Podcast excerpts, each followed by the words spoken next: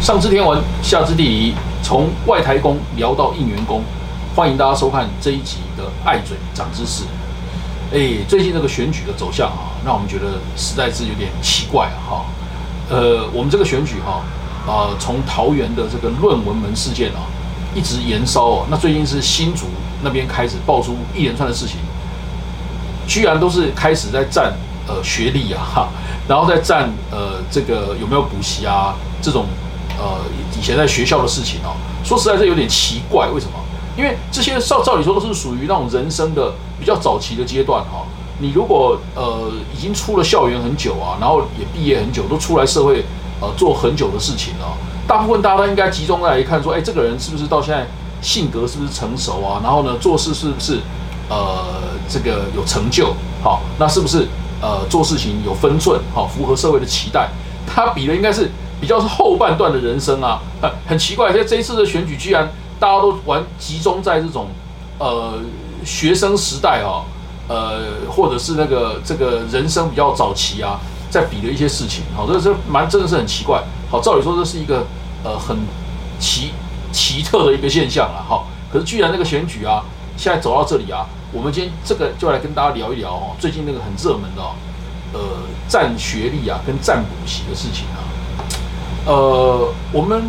传统台湾人哦，大家都说高塔车啦，哈，其实是一个很正面的价值啦，好，那呃，现在当然这个呃，现在流行的用语讲说学霸啦，哈，那这个是一个呃，说实在，我我我一开我一开始听听到这个话，我一直觉得他好像是大陆那边过来的哈，就是好像只是说一个人，呃，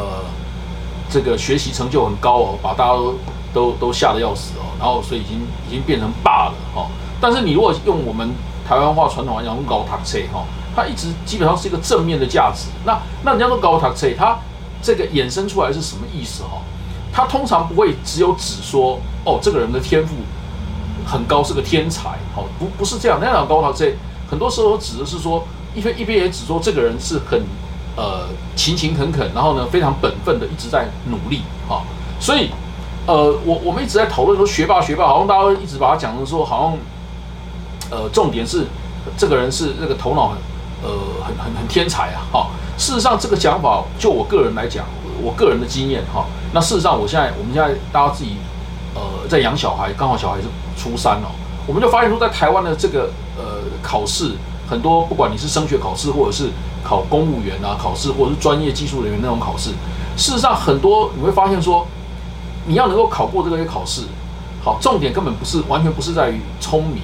很重要一个重点是在于说你个性是不是很自律，是不是很会利用时间，然后呢，是不是一个有一个呃比别人呃有计划的一个一个一个做事习惯，好，所以这些东西都跟事实上跟天分跟 I Q 好说实在是没有什么关系，好，他很多时候反而先是真的比的是那种个性上是不是能够。呃，很有计划，好，那所以它事实上，我们讲高塔车，它常常带来的是说，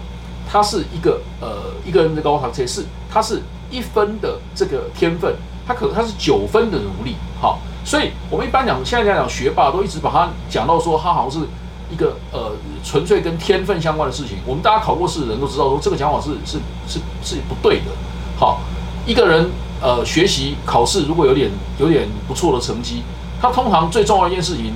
呃，并不是说他天分过人，哈，大部分我跟你讲，能够考得好的人都是中上资质的人。然后呢，重点是，他其实是呃对自己非常有要求的人，好，那这样的人其实就是我们大家讲那种高塔车哈，考试呃常胜军的人，好，那所以呃最近在讲这个呃呃呃占学历这件事情，哈，然后呢呃要把它。扭成说，哎，好像你这个学学历很好的人，你是那种天生胜利组，哈，人生胜利组。我觉得这种是一个完全不对的，哈。他大家要知道，考试考的考得好，好，这这种人他是一分的天分，哈，九分的努力，哈。然后呢，大家要知道，也不要把它扭成说，好像你这个这样的人呢，是属于那种什么呃社会资源比较丰富啊，财力比较雄厚啊，这些都不是。大家不要忘记，我们台湾的考试制度。曾经让大家最津津乐道，而且是当做是事实上是台湾成功故事的典范是什么？是三级贫户考上台南一中，考上台大法律系，还没有大学毕业考上律师，这个是我在讲我在讲谁，大家都知道。好，那这个是我们台湾的成功故事。你说这样的一种高塔车学霸的故事，指的是光是天分吗？不是嘛？它指的是一个人在这种呃环境底下，他如何靠着自己的努力，靠着自己的个性，靠着自己对于自己人生的这种期望，哈，他可以好好的靠自己的努力，然后达成呃人生的翻转，哈。这如果是这样的话，那是学霸有什么有什么负面呢？好，一定为什么要把它讲成说呃他就是一个一个人生胜利组？好，那这个当然也是一个选举中间，就是纯粹是一种又一刀切，把社会切成两边，就就要一一一边是天赋好的人，一边是这个天赋比较不好的人，然后呢就把它切成两边。那我要跟大家讲说，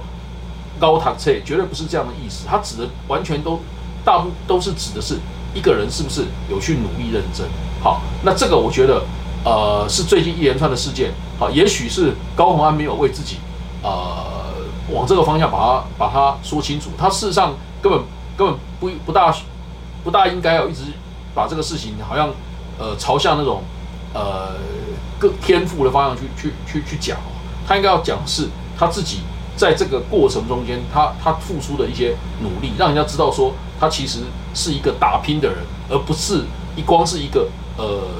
这个头脑呃聪明的人而已，而且我们要跟大家讲，考试考的人，事实上大部分厉害的人是中上之子的人，好，他也不是那种呃绝顶聪明的人，好，绝顶聪明的人说考试反而考不好，好，那我们要另外要跟大家补充的就是说，占学历这件事情哈，呃，我们当然要承认说，哈，天赋哈，除了努力以外，天赋在考试的成就上面哈，它确实会是。有影响哈，有的人的记忆力可能就是比较好一点哈。可是如果呃我们要把这件事情也把它讲成说是一种，好像呃有的人是天生就是比较行，有的人就是卤蛇。如果你一直要往这个要往这个方向讲的话，那除非你今天主张的是一种齐头式的平等哈，那否则的话，我们这个社会基本上呃撇开家庭，撇开个财力，好撇开呃你有的一些那种。呃，社会或阶级优势以外，我们这个社会是完全允许大家用天赋来做一个这个竞争。那所以，我们只要让大家都是在机会上面，在起跑线上面是平等的话，这样的的的成就是一个我们应该不但应该要要接受，而且是一个大家我们要要赞许的一个成就。所以，占学历这件事情，就我个人看法，我是觉得，呃，完全是呃，民进党在选举中间想要把它一刀切。啊然后做的一个一个恶劣的操作，哈，那就是呃，事实上完全忽略了我们传统台湾人在讲的高塔车这种正面的意义，好，那高塔车这个占学历占完，哈，你现在第二个好像这个这个事情还没有结束哦，阿阿北说哈，接下来又变成要占补习，好，那这个说实在，就我的角度，我觉得更是无聊，哈，就是你好像意思是说，哎，他这个人这个学习成就很好。呃，那要不然就是他是天才，好，那他是天才也对比了，啊，大部分的人都没那么天才，好，当然这个比喻我认为是根本有问题啦。那要不然另外一个讲说，哎，他原来他不是天才，哈，他是靠补习补出来的。可是我们像我们刚像我们刚刚讲的，一个人的学习成就，他其实靠的是一分的天分，九分的努力。那一个人好好的去补习班加强自己，好，难难道不是努力的表现吗？好，而且。这种对补习班，就是我们大家在学习过程里面，哈，事实上都有的这种经验啊，把它讲成是一种阶级的差异啊，我觉得这个讲法哦，马贡也凶欠啦，对于补习班的了解实在是非常有限，而且大家也不要觉得补习班，好，好像是呃我们台湾哦，大家才会补的这么厉害，好，事实上我可以跟大家讲，好，东亚的国家都补的蛮厉害的啦，好，韩国、日本，好，中国大陆也补的很厉害。好，我那大家不要觉得说，哎，好像欧美国家没有补习班。我跟大家讲，我在美国考律师的时候，我也要去补习啊。美国人也要去补习啊。好，那这个对很多人来讲都是很多法学院的学生来讲都是人生有的经验啊。好，所以大家不要觉得说，好补习班是一个我们很特有的事情。哈，那至于补习班这件事情哦，有多么有趣的这个深厚的这种历史渊源在在在后面哈，我们来请一个我的好朋友哈。我们补习班呐，现在的这个明日之星呐，好，我们来请吴叶老师来跟大家开示一下。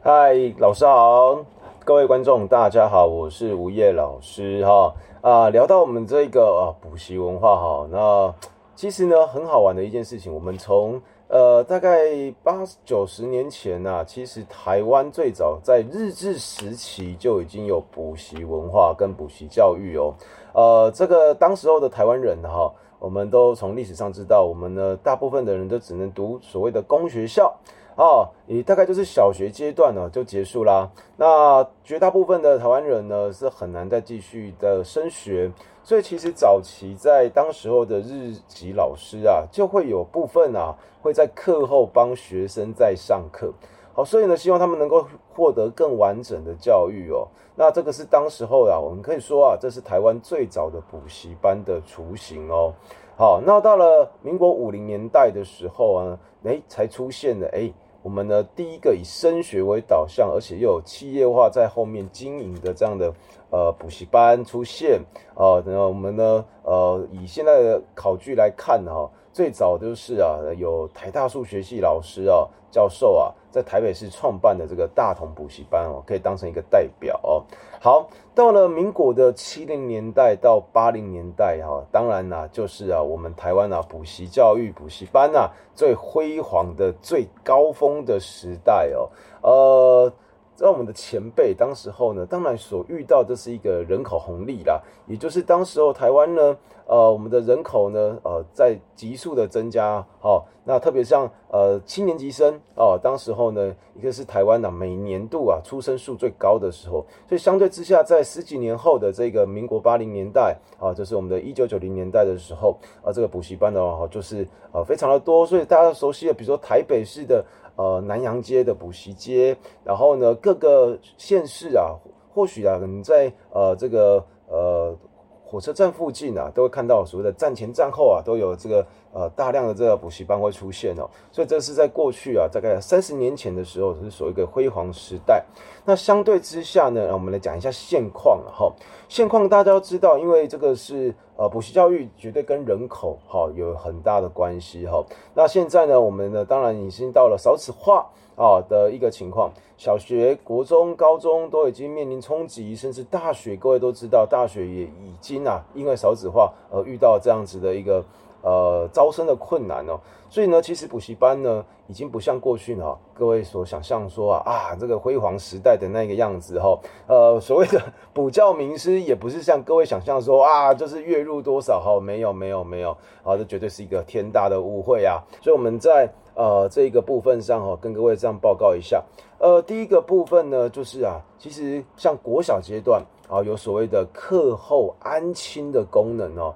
这个对于啊现在呢很辛苦呢在外面啊职场上面呢啊在打拼的这一些年轻的呃父母亲来说呢，哎，补习班是一个很重要的一个资源，也就是课后安亲，然后呢呃学校的作业啊可以在呃补习班的部分呢，我们小学的这些安亲老师呢可以帮忙呢。督促完成啊，把作业给搞定啊，对不对？好，这样子的小朋友，他在呃课后的时间到回家之前，还有一个完整的学习时间哦，而不是让爸爸妈妈忙着呢就把他接走，或者是爸爸妈妈要呃呃还在。呃，工作忙碌之间呢，还要快离开哦，去去安安置这个小孩哦。呃，所以呢，补习班在小学阶段呃非常重要是这一段啊。当然呢，除了我们功课以外呢，在小学我们台湾呢也就会提早呢，呃，做一些语言学习啦，或者是呢，甚至呢，呃，有一些课程是比较新颖的课程呢，像城市设计啦、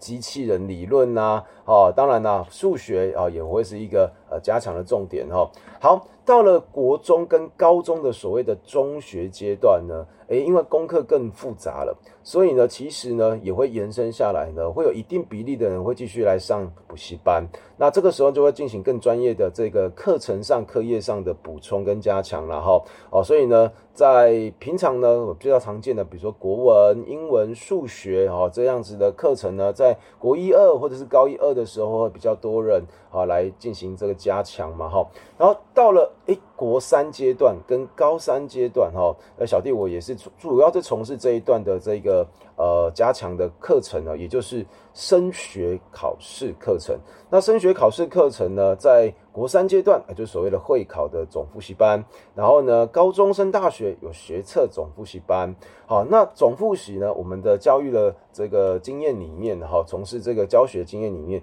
其实呃，绝大部分的同学啊，他并不是因为说啊爸爸妈妈逼着他来的。绝大部分现在的小孩子，也就是我们的学员学生的自主性都非常高。他们认为呢，在过去可能国一二啊，他的学校里面他所建立起来的基础知识可能不够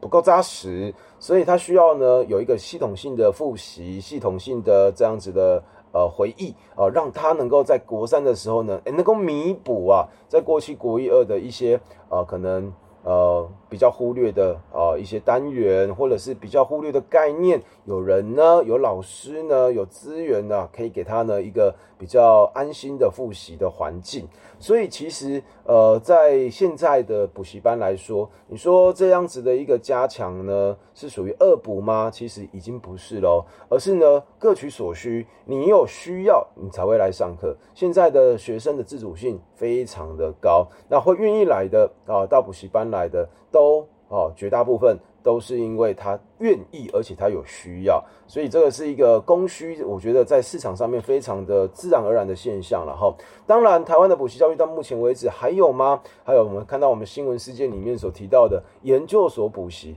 这个过去的时候也是一个非常非常大宗的一个考试哦的一个一个项目。当然了，现在啊，大家的大呃高等教育也已经有产生了转变了，所以研究所补习也没有那么样的兴盛哦，一样的，好，这是一样的一个逻辑。那么你要说补习的话，那么专业职业考试也是一种补习啊。我们的私律特考啊，你的私律特考也会有补习班，呃，这个会计师考试也有补习班，相关证照的考试都有补习班。好，那公职人员考试更不用说啦。我们有很多的辛辛苦苦的学员呐，啊，都是在准备的考试，各种的等级的考试啊，甚至公营事业考试啊，我们的铁路局啦，啊，台水啦，台电啊，也都有相关的一些考试。所以只要有考试，就会有人需要加强。所以呢，我觉得呢，呃，这是一个自由选择的市场，呃，大家愿意。啊，花一点时间，花一点资源，然后呢，来进行这样子的一个补充跟加强，其实没有不好了哈，而是呢，看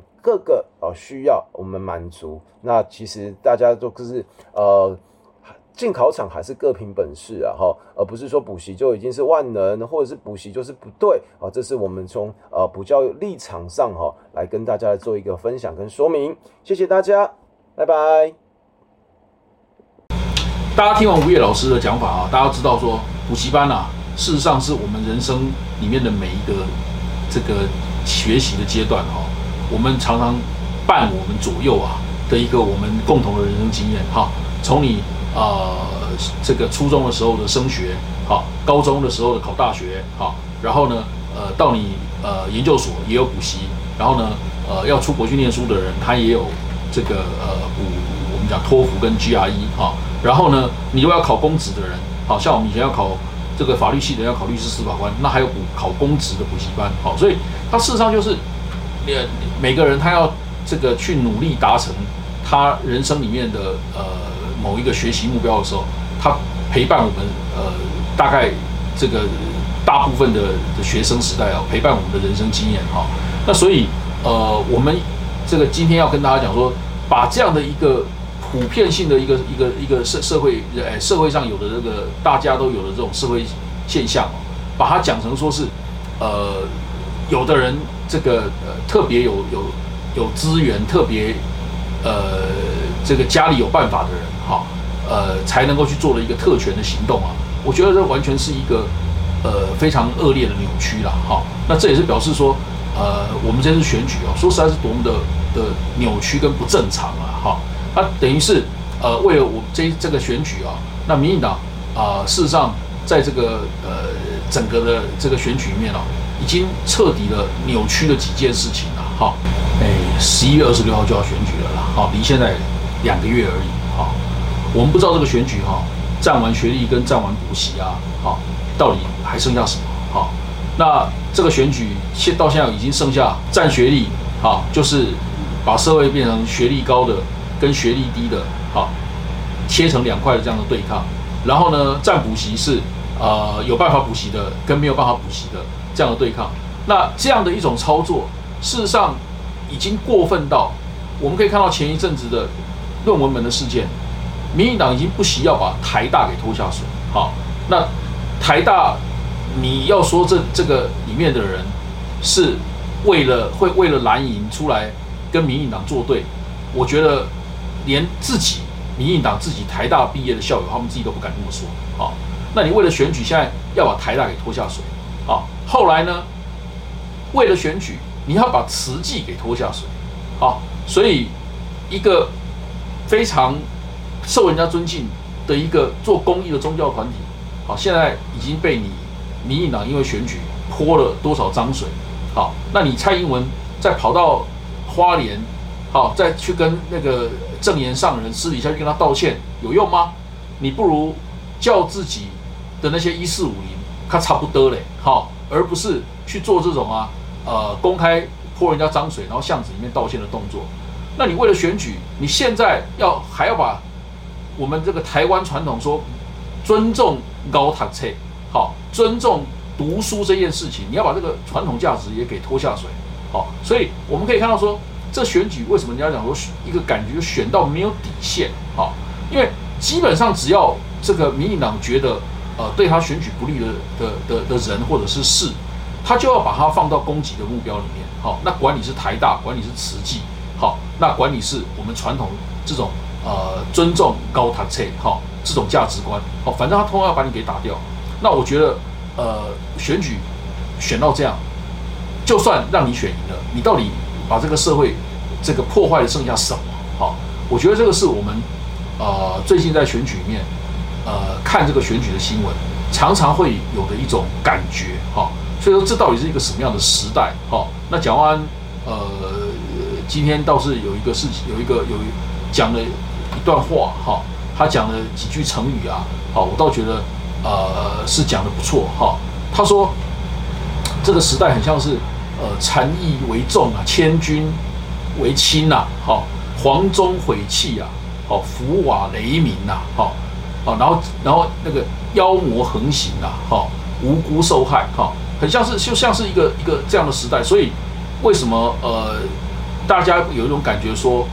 我们可能在十一月二十六号最重要一个事情，不是也不是要去看说啊谁要谁当选啊，而是我们要证明一件事情，就是邪不胜正。好，这个也许呃才是我们在这个呃最近的这个氛围里面，我们可以常常放在我们心里面，就是我们要怎么样确定我们这个社会是一个邪不胜正的社会。好，我觉得这可能才是十一月二十六号这个选举。最重要的一件一件我们需要去重视的价值。好，那呃，谢谢大家收看这个礼拜的爱嘴长知识，我们下礼拜再见。